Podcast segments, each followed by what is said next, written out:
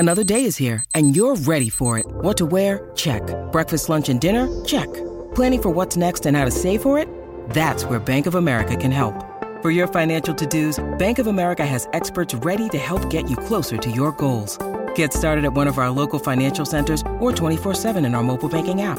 Find a location near you at bankofamerica.com slash talk to us. What would you like the power to do? Mobile banking requires downloading the app and is only available for select devices. Message and data rates may apply. Bank of America and a member FDIC. ¡Ay, qué rico huele!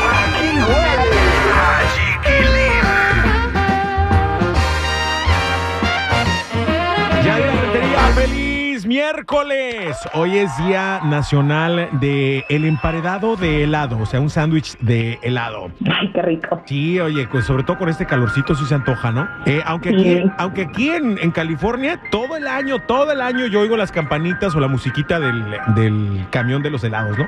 Más para el sur, ¿no? Pero mira, curiosamente hoy amanece como a 50 y algo en el norte, va a estar a 80 y tantos la máxima y luego el fin de semana 108 de nuevo. Qué cosa tan extraña, pero bueno. Oye, vámonos con la información porque Peso Pluma enseñó hasta lo que no. Yaritza y su esencia está en el ojo del huracán por unas declaraciones que hicieron acerca de México, sus integrantes.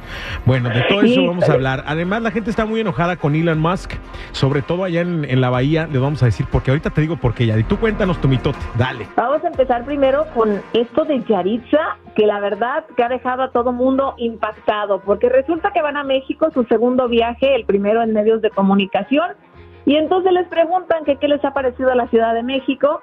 Eh, Yaritza se quejó, dice de que no le gusta el ruido en las mañanas, es muy ruidoso.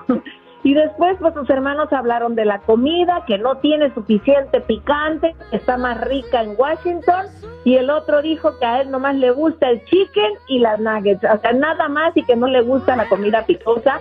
Hay un video que circula también donde están sirviéndoles la clásica bolsita y hacen la cara como de, ¿qué es esto? Con un asco.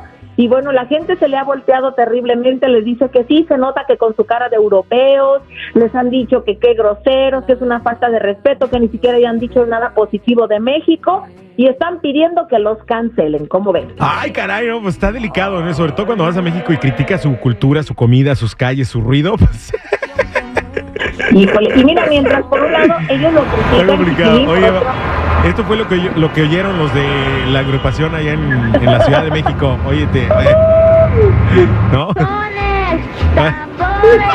¡Refrigeradores! Entendemos perfectamente por qué no le gustó la Ciudad de México. Obviamente, dicen que obviamente donde ellos viven pues también debe de haber ruido, ¿no? Pero a lo mejor ya, como ya tienen billetes, ya están en un barrio más Mira, te voy a decir dónde viven ellos. Ellos viven en Yakima, Washington, que es el pueblo donde yo me crié. Ajá, y a ver, cuéntanos entonces, Es aburrido totalmente, no hay nada, no hay ruido, no hay tráfico, no hay nada. Entonces se puede entender, con razón. puedo entender por qué le molesta tanto el ruido de la Ciudad de México.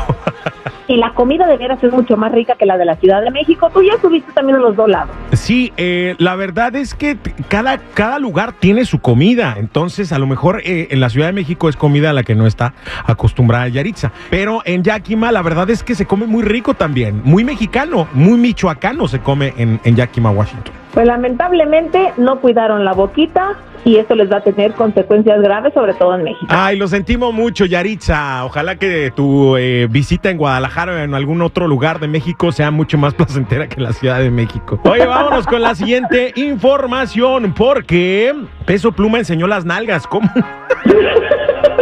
Bueno, mm, donde deberían de ir, porque no tiene mucha.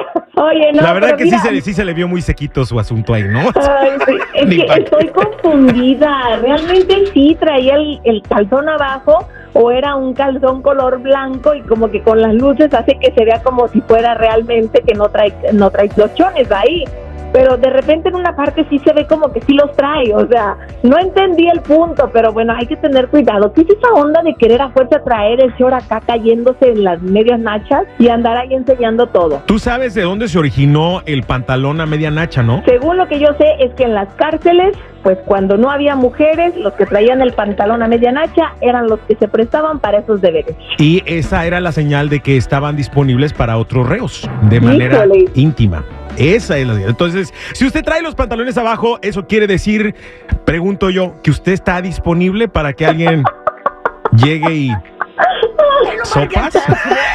Ay, chiquilín, con razón tú los traes bien amarrados a la por supuesto.